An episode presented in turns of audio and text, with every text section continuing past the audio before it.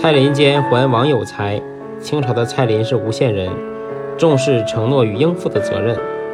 有朋友把一千两银子寄存在他家，没写劝约。不多久，朋友死了，蔡就召唤朋友的儿子到他家，把银子归还给他。朋友的儿子感到惊讶，不肯接受，说：“信没有这事儿的，哪有寄存千两银子而不写劝约的？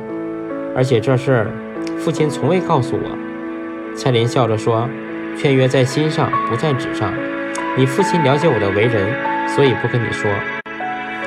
最终，蔡林用车子把银子送还给朋友的儿子。